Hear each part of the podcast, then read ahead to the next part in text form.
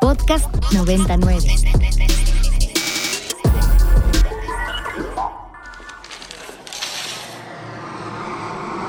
Un avión de papel ha llegado hasta aquí. Ideas, palabras, piezas, performance. Arte, arte, arte, arte. El discurso aterriza. Ibero 90.9 presenta Inspiria Beta. Un espacio donde la cultura se desdobla todos los jueves en punto del mediodía.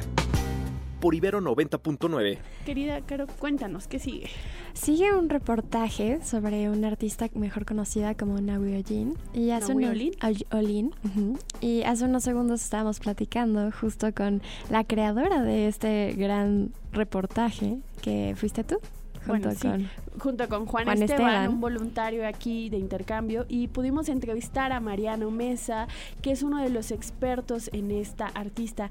Yo decidí poner el reportaje un primero porque es un reportaje de nuestra área. Creo que no se había dado tanto esta dinámica, entonces creo que está bien padre que ahora les ofrezcamos reportajes eh, únicos, especiales para todos nuestros radioescuchas, pero sobre todo porque ya es el último programa de marzo y es importante seguir reflexionando sobre que no solo basta decir, ah, hubo mujeres artistas, sino la forma en la que interpretamos a esas mujeres artistas es fundamental, ¿no? Y entonces si ustedes Claro. ponen a Wiolin en su en el en Google o en su buscador favorito, van a ver que la forma en la que se ha hablado de esta mujer siempre es a través de los hombres alrededor de ella y no por sus propias capacidades creativas, productivas y sus propios saberes, que realmente fue una mujer bastante extraordinaria. Entonces, ¿qué les parece si vamos a escuchar este reportaje? A quien le agradezco a Mariano Mesa por la entrevista y a Juan Esteban por el apoyo para realizarlo. adelante. Podcast 99. Nahui Olin, artista sin fin ni comienzo. Al poner en el buscador Nahui Olin, el primer dato con el que nos encontramos es acerca de su relación con el Dr. Atl. Si miramos un poco más abajo, nos vamos a enterar que fue modelo de los fotógrafos Jean Charlotte y Antonio Garduño. Y si somos más curiosos, veremos al final de los artículos biográficos su faceta de artista. ¿Por qué concebimos a las mujeres desde sus relaciones afectivas y sus vínculos con los hombres? La historia de Nahui Olin fue como su mente, profunda e intensa, como para solo encasillarla como la pareja de un pintor. El curador Mariano Mesa, quien fue el primero que realizó una exposición en solitario del artista, nos dice, Pues bueno, hablar de Carmen Mondragón Balseca es realmente bien interesante porque te habla de toda una época. En 1893, en Tacubaya, nace Carmen Mondragón, quien años más tarde fue conocida como Nahui. Crece en una familia de élite al ser hija del general Manuel Mondragón, uno de los militares más importantes del porfiriato. A sus cinco años, la trasladaron a Francia. Regresa a sus 10 años a México y es inscrita en el colegio francés. Es allí donde escribe sus primeros poemas, donde reflexiona sobre su rol como mujer en la sociedad. En 1913, el general Mondragón dirigió el golpe de Estado conocido como la Decena Trágica, y al fracasar, tiene que huir exiliado a Europa. En medio de esto, Carmen es obligada a casarse con el cadete Manuel Rodríguez Lozano. Se demoraron un año en exiliarse en Europa, porque Carmen quedó embarazada al poco tiempo de la boda, pero el bebé murió poco después de su nacimiento. Ella y Lozano llegaron a París en 1914 y a los seis meses se mudaron a San Sebastián. Allí los dos empezaron a pintar y en especial Carmen desarrolló un estilo estético que sorprende al círculo artístico. Sus caricaturas son realmente formidables. eh, con un solo trazo puede develar la personalidad de, de sus retratados y de hecho de eso hablaban muchísimo eh, en, en España, de cómo eh, todos se asustaban cuando se acercaba a Carmen Mondragón porque si los retrataba seguramente iba a retratar algún aspecto de su personalidad que ellos no estaban muy seguros si querían que la gente lo supiera o no. En 1919, el general Mondragón le pidió a Carmen que viaje a México a recuperar las propiedades familiares. Logró viajar hasta 1921 y se encontró con transformaciones culturales que la motivan a quedarse. Al poco tiempo de su llegada conoció a Gerardo Murillo, también conocido como el Dr. Atl. Tuvieron una complicidad en sus ideas artísticas y de literatura. Formalizaron una relación después de que Carmen dejó a su esposo este romance es el eje de la mayoría de los escritos biográficos de Carmen, pero la realidad es que solo duraron juntos dos años. Al doctor Atl se le atribuye que le dio el nombre de Nahui Olin a Carmen, pues tenía la costumbre de nombrar a sus amantes. Ella decidió apropiarse del nombre y darle un significado especial lejos de la tradición de Murillo. Esto lo plasma en su manifiesto titulado ¿Quién es Nahui Olin? En marzo de 1922, Nahui publicó un libro llamado Óptica Cerebral, en el que combina poemas con elementos tecnológicos. Aunque la aceptación fue buena, muchos le dieron la autoría al doctor Atl. Y es tanto lo que a Carmen Mondragón le, choca esto, que va a realizar un siguiente libro totalmente en francés. Y lo que ella dice es, pues vamos a ver si ellos creen que también eh, Gerardo Murillo es quien escribió esto estando en francés. Más allá de la autoría, Nahui tuvo un interés gigante en la ciencia. Empezó en San Sebastián relacionándose con distintos grupos teosóficos. En su pintura refleja su pasión por los fenómenos naturales y tecnológicos, relaciona los colores con emociones y experimenta con ello por medio de formas. A ella le interesa mucho demostrar que existe un mundo aparte que no alcanzamos a ver, que no alcanzamos a observar, pero que los avances científicos nos han ayudado a entender que está sucediendo algo que nosotros no vemos ella se dedica a, realizar cielos que, eh, en donde están aconteciendo todo el tiempo algo. Entonces ella está plasmando todo esto. También se acerca a las ideas de perspectiva curvilínea de Luis G. Serrano. Esto impacta su pintura porque empieza a descomponer los planos a la hora de trazar los dibujos. Crea una forma muy personal de percibir el mundo, pues te parece insuficiente tratar de delimitar la realidad. En 1923, Nahui Olin se encargó de dictar clases en una escuela industrial para carreras técnicas. En el temario que le dieron tuvo que enseñar el método Best Mogart, el cual marca que se puede dibujar con siete figuras básicas. Al implementarlo, se da cuenta que los niños, al dibujar objetos realistas, este método no daba las bases necesarias. Si estos niños van a trabajar en una industria, por ejemplo, ¿de qué les sirve aprender a dibujar con palitos y, bolitas. Lo que ellos necesitan es observar. Ella propuso un método en el cual los niños dibujen directamente desde lo que ven, ayudándoles a entender las partes de las máquinas y que pueden aplicarlo en su vida profesional. Estos avances son publicados en los volantes de la SEP, en 1929, Diego Rivera regresa de la Unión Soviética, donde vio el uso de un método similar de dibujo y lo propuso. Este acto le da legitimidad y se le reconoció como un gran visionario, aunque Nahui lo propuso cuatro años atrás. En 1927, la invitan a un casting para actuar en Hollywood. Ella aprovechó la oportunidad de estudiar animación y encontrar formas de aplicarla en la enseñanza de dibujo en México. Una de las facetas más conocidas de Nahui Olin son sus fotografías, en gran parte de ellas posa desnuda. Este tipo de objetos han servido a ciertas interpretaciones simplistas que la observan como un objeto sexual que inspiró a los hombres artistas. Sin embargo, al estudiar su obra y sus textos, sabemos que Nahui tuvo un papel activo sobre la pose y los elementos compositivos de muchas de estas fotografías. Hay un poema en donde ella habla acerca de cuando posa y ella dice, cuando poso soy otra, y empieza a hablar acerca de qué es lo que ella está realizando. Y algo que deja en constancia es, yo no solamente soy la modelo, yo participo, yo le cedo estas formas al artista para que él las plasme, pero yo soy quien las está creando, mi cuerpo es quien las está creando. La manera en que se ha estudiado a Nahui ha dejado un vacío sobre su vida altamente creativa, su estudio profundo y por la conciencia del poder de su cuerpo. Lamentablemente, la visión misógina de leer a las mujeres en relación a los hombres con los cuales se relacionaron borra la agencia de Carmen Mondragón. Es a veces muy irónico cómo a Carmen Mondragón se le conoce por eh, la relación con Gerardo Murillo, creo que ahora ya menos, pero en algún tiempo se le conocía más por, la relación con Gerardo Murillo, que en realidad por lo que había hecho en la totalidad de su vida. Y pues en realidad eh, ellos dos estuvieron no más de dos años y medio como pareja. Eh, Carmen Mondragón representa el ejemplo de la mujer que hay que castigar. Y es interesante cuando nos ponemos a ver eh, las radionovelas. Es esta figura de esta mujer que vive su sexualidad, que hace todo esto y hay que castigarla. Si es inteligente, si es guapa, si disfruta su sexualidad, eh, si estudia, que, que merece esto, ¿no? Una mala fortuna, que le vaya mal.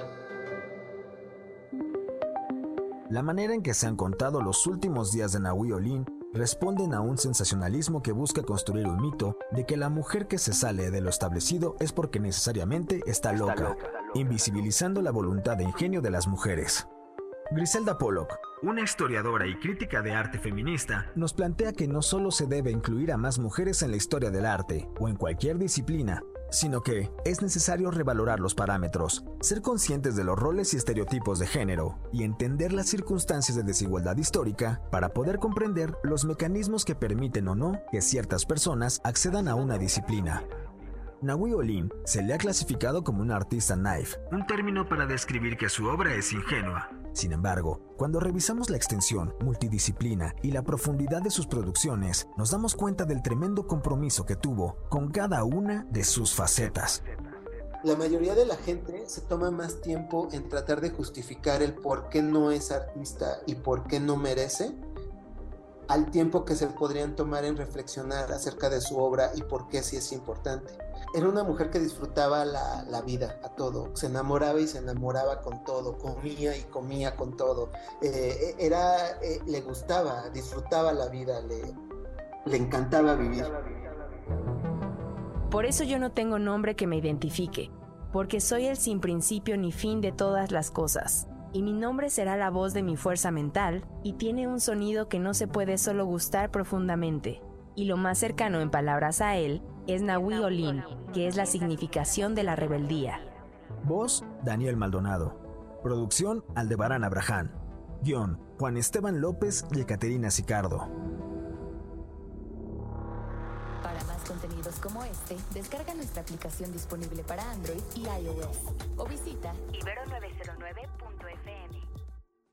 Regresamos aquí al Inspiria Beta de Ibero 90.9 y lo que acabamos de escuchar fue un reportaje maravilloso, súper bien logrado. Muchísimas gracias por compartir con nosotras esto, Aika.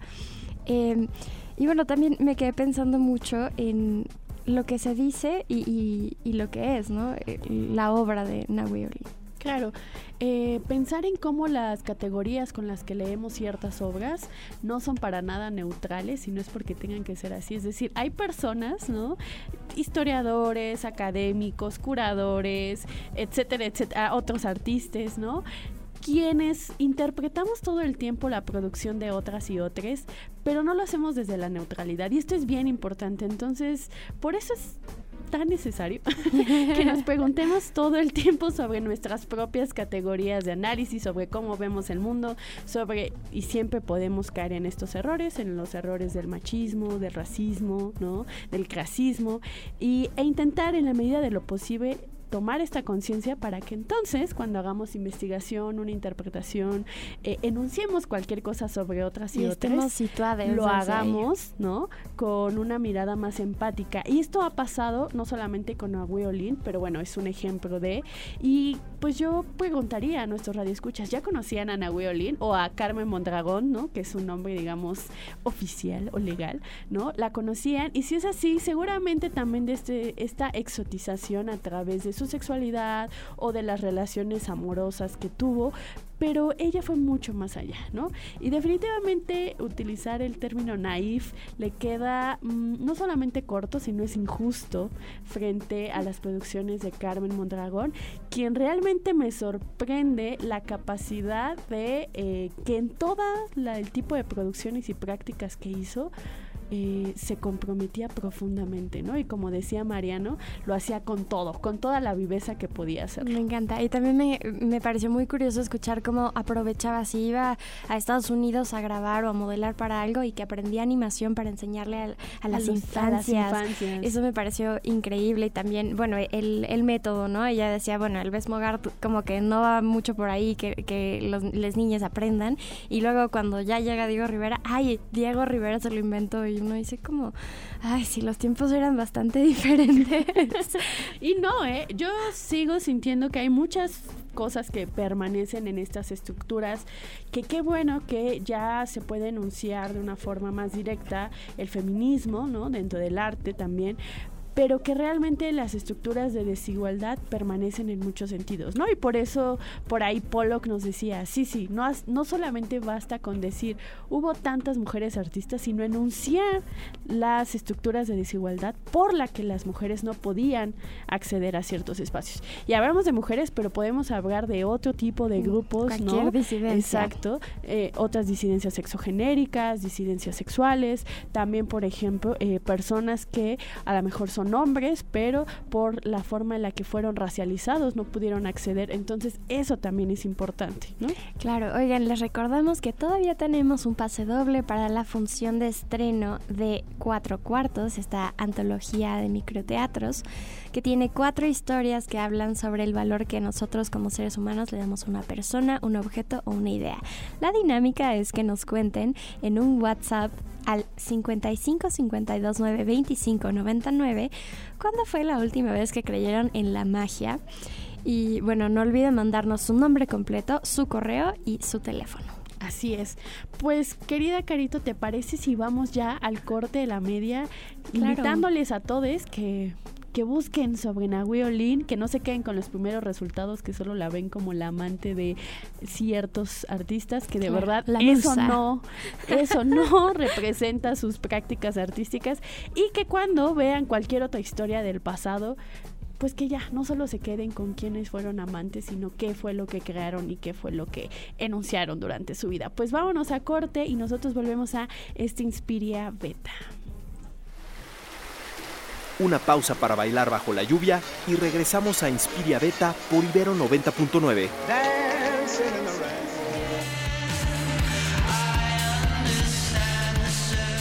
Lo que acabamos de escuchar es Temples Afterlife. Esperamos que les haya gustado. Y ahora sí, le damos paso a la Hackspace. Radio Radio Cosmic Radio Cósmica Radio. Cosmic Radio. Can you hear me now? Yeah, girl bands are really in right now. Are those your boyfriend's drums? Yeah, I wouldn't really recommend a Fender to a woman, but you're kind of tall. So. Know, they're, they're, they're really fast. Yeah, girl bands are Can we get the guitar going? Does she know where to plug that in? They sound great for women. El sexismo en la música se manifiesta de muchas maneras, desde la falta de oportunidades para las mujeres en puestos de liderazgo y en la toma de decisiones, hasta la cosificación de las artistas y glorificación de la violencia y la misoginia en las letras de las canciones. Con la música como medio para influir en nuestras percepciones y actitudes hacia las demás, en el 2019 nació Sonoridad MX, una plataforma que busca incidir en la conversación para lograr espacios incluyentes y equitativos en la industria en México. Nombrando desde el mapa de músicas mexicanas, registro sus acciones colectivas, lanzamientos y los escenarios donde son protagonistas. Al proporcionar una plataforma a artistas que no se ajustan a los estereotipos de la industria, Sonoridad MX articula las conexiones entre las dimensiones históricas y contemporáneas, tanto discursivas como materiales, de las relaciones entre género, tecnología y música popular, poniendo al frente su narrativa. Lo que van a escuchar a continuación es un documental vía óptica presentado por Sonoridad MX como medio alternativo y radiocosmicalibre.org para Ibero 90.9. Es una pequeña parte de lo que da vida al contexto donde se desarrolla el mapa de músicas mexicanas, con más de 150 entrevistas y archivos de audio que van de historias personales a canciones, discos, proyectos y material de campo, escucharán 24 pensamientos que reflejan diferentes consignas, experiencias, posicionamientos y fuentes de inspiración. Se trata de los saberes colectivos que son la experiencia de la escena actual. Can you hear me now? que no hay mucho registro visual, no solo de lo que hacemos en el escenario, sino también de quiénes somos. No la hay. Entonces, pues es un trabajo de investigación que me llevó 10 años. En las editoriales, eh, igual lo que querían era la historia de Alexander Guzmán, de Gloria Trevi, más la, el asunto mainstream, ¿no? Pues yo decía, no, pues la verdad es que yo pronto voy a hacer un libro de eso, pero pues más bien contratate a alguien si quieres que te hagan un libro así, ¿no? Yo te voy a hablar de otras historias donde las chicas pues, son producto de sus propios ensayos, de sus propias decisiones en cuanto a producción, etcétera, ¿no? Entonces, eh, pues es otra historia, ¿no? Que se cocina aparte. Entonces, pues hay que seguir eh, buscando historias y tejiéndolas y luego contarla, porque además no nada más es, tengo las biografías, ¿no? sino también contar la historia. Y contar la historia, pues es que tienes que meter datos de contexto histórico, político, de cómo vivían las mujeres en cada periodo, en cada década, qué les era permitido decir y hacer a las mujeres de los 50, a las mujeres jóvenes de los 50, los 60, los 70, los 80, los 90. Y de esta necesidad justamente de poder además habitar estos espacios dentro de la industria musical. Este, tuve experiencias que no fueron nada agradables, que al final de cuentas se convirtieron en un gran aprendizaje y un gran empuje dentro de la industria y dentro del ecosistema musical, en donde cuando llegas a ciertas esferas o vas a trabajar con un sello o incluso empiezas a trabajar con algunas majors, etcétera, te topas con una energía masculina pues bastante apabullante y con una gran brecha de género en cuanto a posibilidades y privilegios. Se siente de una manera bastante clara dentro del ecosistema y dentro de la industria. Para propiciar un espacio de conexión con las mujeres en, la industria, qué estaba pasando en ese momento, qué, qué sucedía a niveles de, reconocimiento de las mujeres en, los distintos roles, eh, qué pasaba con las mujeres que, llevan años haciendo labor en la música y que no, se han visibilizado, no se habían visibilizado o no se había tocado ya como con, con, puntos y señales esa dinámica en particular.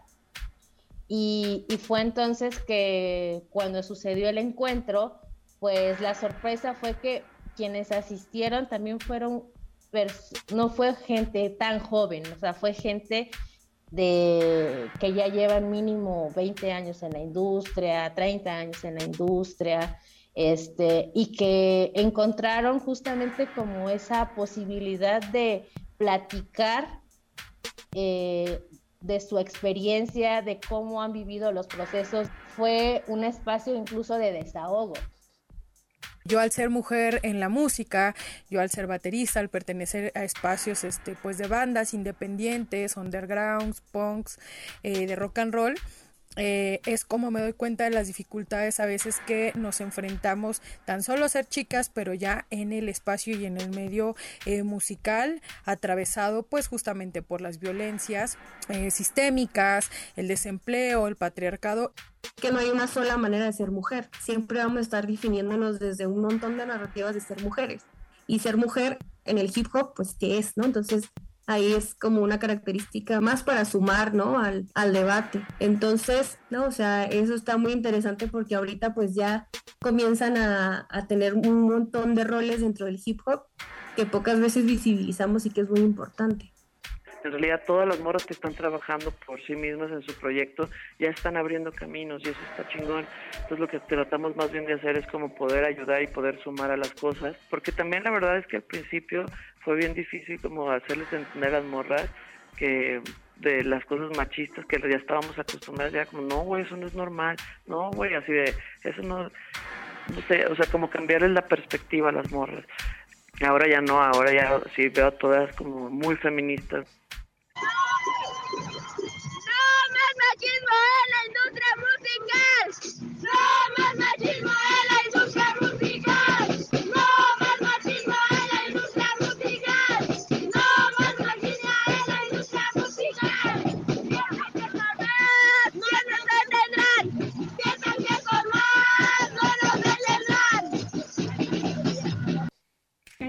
Música increíble hecha por mujeres, pero aún así vemos muchísimos espacios que no se nos dan, lugares que sí merecemos, pero todavía no, no nos dan la oportunidad para crecer. Y creo que sí es súper importante hablar de este tema y hacerlo más visible y hacerle a la gente pues, llegar música que necesitan escuchar, que necesitan conocer y apoyar para que esto cambie, porque no podemos seguir viendo carteles con dos mujeres y 25 hombres y empiezo a encontrar así pues estas voces colectivas, ¿no? Donde ya hablo también desde las colectividades que habito, desde estos cuestionamientos comunes que existen en la sociedad, como mujer, como pueblos originarios, como personas en defensa territorial, como madres en bus, problema que al final de cuentas nos van atravesando a todas y todos, todos.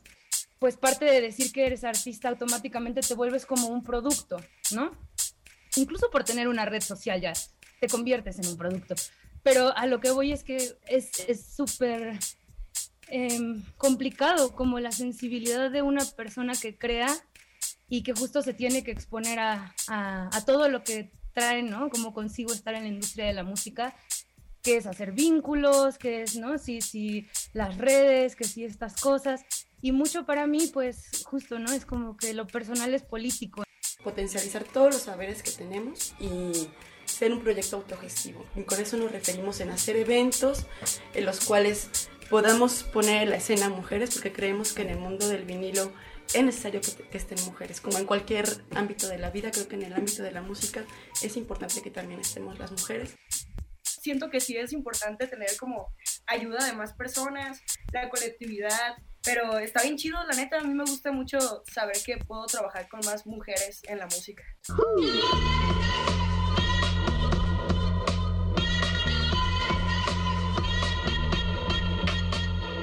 Es una canción llena de rabia y de ira. Es una canción que habla sobre ese momento en el cual uno ya decide dejar de tomar decisiones para complacer a otros, para quedar bien con la sociedad y ser auténtico, actuar sin miedo, em, tomar decisiones para uno mismo, no vivir con miedo al que dirán. Te enseñan a memorizar, obedecer, a temer a la autoridad, usar uniformes, guardar silencio y prácticamente no tener identidad. Y sobre todo, cuando somos chicas nos imponen la sumisión y un sinfín de requisitos para cumplir un estereotipo absurdo. Las caídas emocionales que, pues por más triste que me encuentre, es solo un ciclo, algo que va a pasar, así como también hay momentos felices y lamentablemente terminan, pues nada dura para siempre, ¿no? Y por eso también es una carta de aliento e impulso a mí misma. También estar muy atenta de lo que me va a dejar este proceso, porque a veces una se encuentra tan mal que pareciera que todo lo que hemos aprendido se nos olvida. Fue un destape a mi propia revolución y empoderamiento sexual, explorando tal cual esas tentaciones y deseos que van más allá de la construcción social de las relaciones amorosas y la sexualidad. Refleja el empoderamiento sexual femenino es tener autonomía sobre los deseos sexuales, inspirado en el amor queer, en el amor sin géneros. Es una celebración de personas que hacen lo que quieren hacer con quien quieren hacerlo. Pensamos en hacer una canción que hablara de un tema que es muy recurrente acá en nuestro país, que es la violencia hacia lo que es diferente. Entonces, la letra como tal pues habla de este tema, de cómo para nosotros es muy fácil o está muy normalizado el señalar al otro cuando lo consideramos diferente o lo consideramos un freak o inclusive algo maligno que no entendemos y cómo llegamos a normalizar el atacar o señalar a esas personas cuando en realidad pues nosotros también en algún momento quizá hemos sido señalados por alguna cosa o por otra, ¿no? Que nos puede hacer diferentes. Entonces, más bien aquí la pregunta es quién es el freak, ¿no? El que violenta o el que es violentado por, por ser distinto. Como inicié en la música, también ha sido, tiene mucho que ver con cómo me he desenvuelto en la sociedad desde ser una persona trans. Entonces, eh, pues hace, cuando yo tenía 18 años, hace un, un rato ya por ahí del 2008, por ahí, pues no existía como tantos lenguajes eh, inclusivo, la, diversidad, pues no, no, había tantas opciones en el género como no binario, no fluido, ta, ta, ta. Entonces, pues de algún modo estábamos en una sociedad pues como más eh, cerrada o, más, más sin tantas opciones. Entonces, en la música de algún modo fue lo mismo. Fue eh, enfrentarme al patriarcado dominado por eh, el mundo heterosexual, eh, batallar en conseguir espacios, batallar en conseguir respeto y credibilidad. Y poco a poco, conforme fui muy resilientemente haciendo canciones y videos, fui conquistando amigos más profesionales que me fueron ayudando a crecer pertenezco. Escuchamos a Romy Goto, Ter Estrada, Leiden, Sonia Vilés, Grace Cárdenas, Adriana Dávila, Elis Paprika, La Batucada Jam de Morras, Carla Sariñana, María Advertencia, Samantha Canchola, Marica, Jenny James, Herbolaria, Afalefe, Bondré, Adara, Itzel Nois, Lerra, Oniri Katz, Semoa y Daira Falla. músicas, vocalistas, investigadoras, gestoras, raperas, creadoras. Una pequeña fracción de lo que hemos estado registrando a lo largo de tres años. Desde su desarrollo en el 2020, el mapa de músicas mexicanas ha sido la vía para recolectar la historia oral, importantísimo para las poblaciones invisibilizadas porque les permite contar sus propias vivencias, tener una presencia en el registro y preservar su cultura e identidad. Conoce esta escena en Instagram, dos cuentas, Sonoridad MX y los escenarios, Mapa de Músicas Mexicanas. Qué gusto escuchar este gran proyecto donde tantas hermanas de la música estaban hablando y compartiendo. Oigan, es momento de despedirnos por hoy. Gracias a todo el equipo por hacer este programa posible y a ustedes por escuchar. Muchísimas gracias, Rado Cósmica, por estar aquí. Karina, muchas gracias, lo disfrutamos mucho. Y bueno, les mandamos un abrazo sonoro. Recuerden que nos escuchamos aquí los jueves en punto de las 12. La siguiente semana es eh, Blackout, entonces vamos a escuchar eh, de nuevo algún programa por ahí que ya hemos grabado, pero nos vamos a seguir escuchando aquí después. Abrazos. La diversidad de las artes, buena música y entrevistas con personas que disfrutan lo que hacen. Inspiria Beta. La radio se transmite en ondas que transitan por el aire. El calor del fuego usa el mismo canal de transmisión. La radio no es posible a menos que una chispa provoque el encendido de un aparato que reciba la señal y la propague por el aire. Y la propague. El fuego solo es posible con un choque de moléculas que provoque una oxidación acelerada. Que resulte en combustión. La radio, como el fuego, se enciende con una chispa. 20 años de Ibero 90.9. 20 años de Ibero 90.9. Enciende tus oídos. Enciende la radio. Para más contenidos como este, descarga nuestra aplicación disponible para Android y iOS o visita ibero909.fm.